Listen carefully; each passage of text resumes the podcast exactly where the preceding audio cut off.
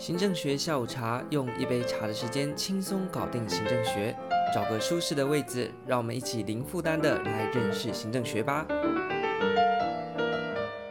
在上一集当中，我们提到了有关于学者对于行政学的界定。那么当中呢，本国学者就提出来的一个观点是公共性。这集当中，我们就来讨论公共性到底是什么。其实呢，公共性是行政学之所以为行政学的关键哦。在一开始呢，我们先跟大家做一个简单的介绍。行政学凭什么独立呢？为什么在一八八七年，我们的威尔逊先生呢要把行政学抽出来？学者呢一定有很多的争辩嘛。那有的人认为就是说行政学凭什么？其实呢，关键呢就是在于公共性。那么像 Frederickson 呢，他就说行政学本身就是一个借用的学科，他去借了政治学，他去借了管理学啊，他去借了很多社会学等等的东西。究竟呢，你去借了一大堆东西，你为什么还可以独立呢？啊，就是公共性啦。所以呢，首先我们来看一下公共性的界定。简单来讲，我们用广义的方式来看，所谓的公共性，用大家比较熟悉的语言讲，就是公共利益。而什么是公共性或公共利益呢？刚刚那位学者 Frederickson，他根据所谓公共利益涉及的群体来作为界定，那大概可以分成以下几个面向，分别是多元主义的途径、公共选择的途径、立法途径、服务提供途径和公民意识途径。那么首先呢，一个一个来看哦，多元主义途径它服务的对象，在这个途径底下，他认为公共利益或公共性，它服务的对象就是不同的利益团体，所以在不同利益团体的交互影响之间呢，他们所讨论出来的。这样子的一个多元互动的一个情况，所形成的就是所谓的公共利益。那么在公共选择途径呢，它则是认为，因为所谓的公共选择嘛，选择是谁来选择呢？就是理性的行为者，他们会根据理性进行最佳的选择。今天我们把它放到一个大的层面，就是所谓的公共选择，透过这些公民他们进行理性选择出来的东西，就是所谓的公共利益或者是公共性。如果在立法途径呢，他们就认为说，今天所谓的公共利益，指的就是选民所选出来的民意代表，那么在议会当中所决定的那一些东西，就是代表着公共性，就是代表着公共利益。而在服务提供途径呢，诶，这个就对应到我们之后会讲到的新公共管理，他们把人民当作是顾客，所以呢，我们就必须对顾客来提供政府的服务，针对这些顾客他们的需求，顾客想要什么东西。顾客的需求就是所谓的公共利益或公共性。那么最后呢，则是对应到 NPS 新公共服务里面，他认为人民不可以当做顾客，人民应该就是公民。所以在公民意识途径里面呢，公民在公民社会当中，大家所集体所想要的，那么所关切的那一些利益呢，就是所谓的公共利益和公共性。所以 Frederickson 呢，他是透过了不同途径所对应的团体来进行公共性或公共利益的界定，包含了。刚刚所提到多元主义对应到利益团体之间的互动，公共选择途径，他认为是理性行为者之间的选择。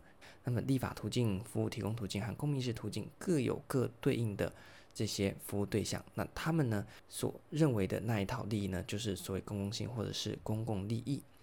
好，那我们接下来看一下，那公共性有哪一些指标呢？这个时候我们就要借重一位民主行政当中非常重要的学者，叫做全中谢。那么第一个呢，他认为公共性有哪些指标来符合公共性？第一个，当然公共嘛，就是涉及到不是个人的，不是那些大企业家，或者不是总统个人的，或是那些有钱人的，而是全体公民的权利。所以公共性的指标，第一个，它必须符合公民的权利。那我们讲到一直在强调公民，公民就是公共嘛，所以公共就是什么呢？要符合公民的权利，也就是共同的利益，而不是个别人的利益。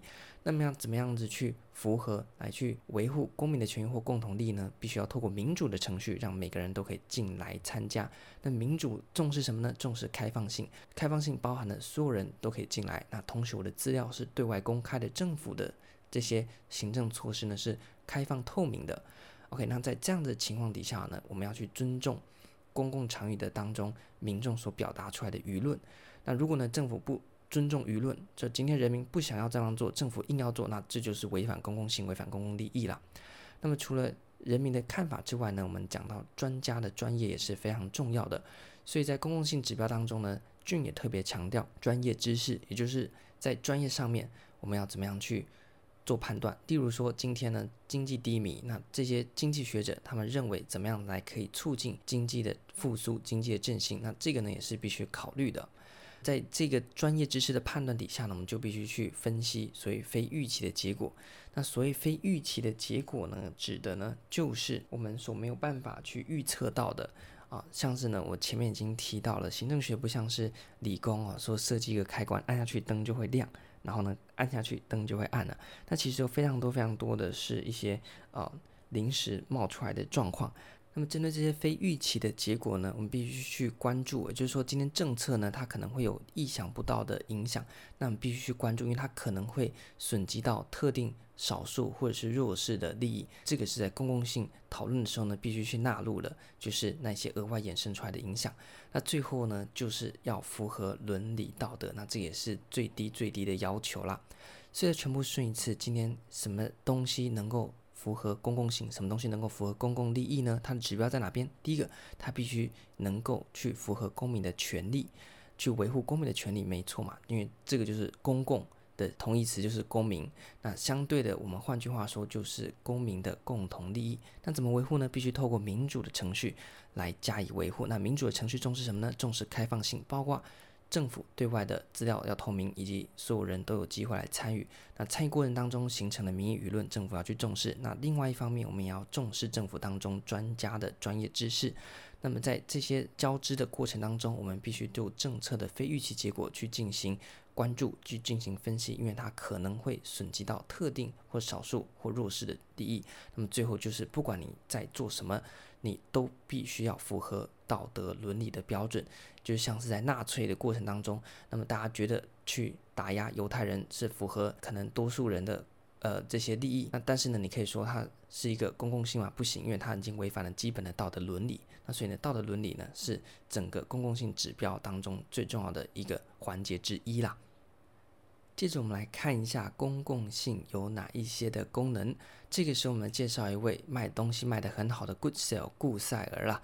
那为什么卖得很好呢？因为呢，他都在厕所前面帮大家看门啊，所以叫顾赛尔。好，那这个就没有，这我自己乱讲的。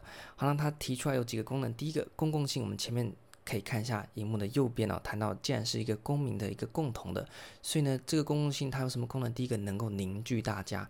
例如说这件事情是所有人都想去做的，它符合公共性的话，它能够凝聚所有公民的心。接着呢，它就有什么呢？有它的代表性，因为凝聚大家心，有代表，有授权，这是一体的两面。那最后呢，在代表授权底下呢，它就会有它的正当性。所以呢，假设今天政府要推一个东西，那这个东西呢是人民所期望的，大家呢就会一起来帮政府啊来把这件事情给办好，这是凝聚性。那同时呢，因为是人民所期望的，所以政府在推那一项政策的时候呢，它必须啊、去获得人民的授权。那同时呢，这也代表了人民的意志。那在这样的情况底下，这个政策就会说它是一个有正当性的政策。它在推动上面就是符合公共性的一个表现。那么有了公共性的话呢，它在这四种凝聚性功能、授权性功能、代表性功能和正当性功能之下，就能够确保政策的推动能够更加的顺利。那这个是衍生出来在谈到公共政策的部分的啦。好，那我们来看一下，实际上面到底有没有考过呢？诶，其实在早期的题目也是有的哦。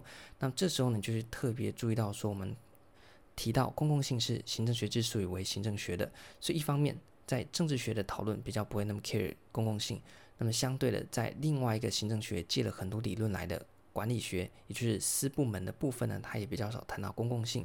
所以呢，这边我们可以延伸的从一零三原特三的题目来去思考说，公共性是什么？那么究竟行政学跟政治学差在哪边？行政学跟管理学差在哪边？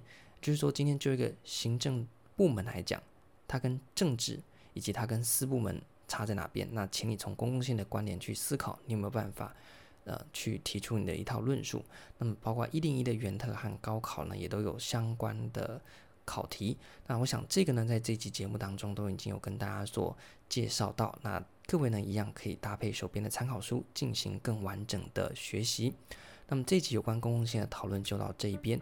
那么更多的资讯可以在 IG 和 Podcast 上面参考。我们就下一集再见，拜拜。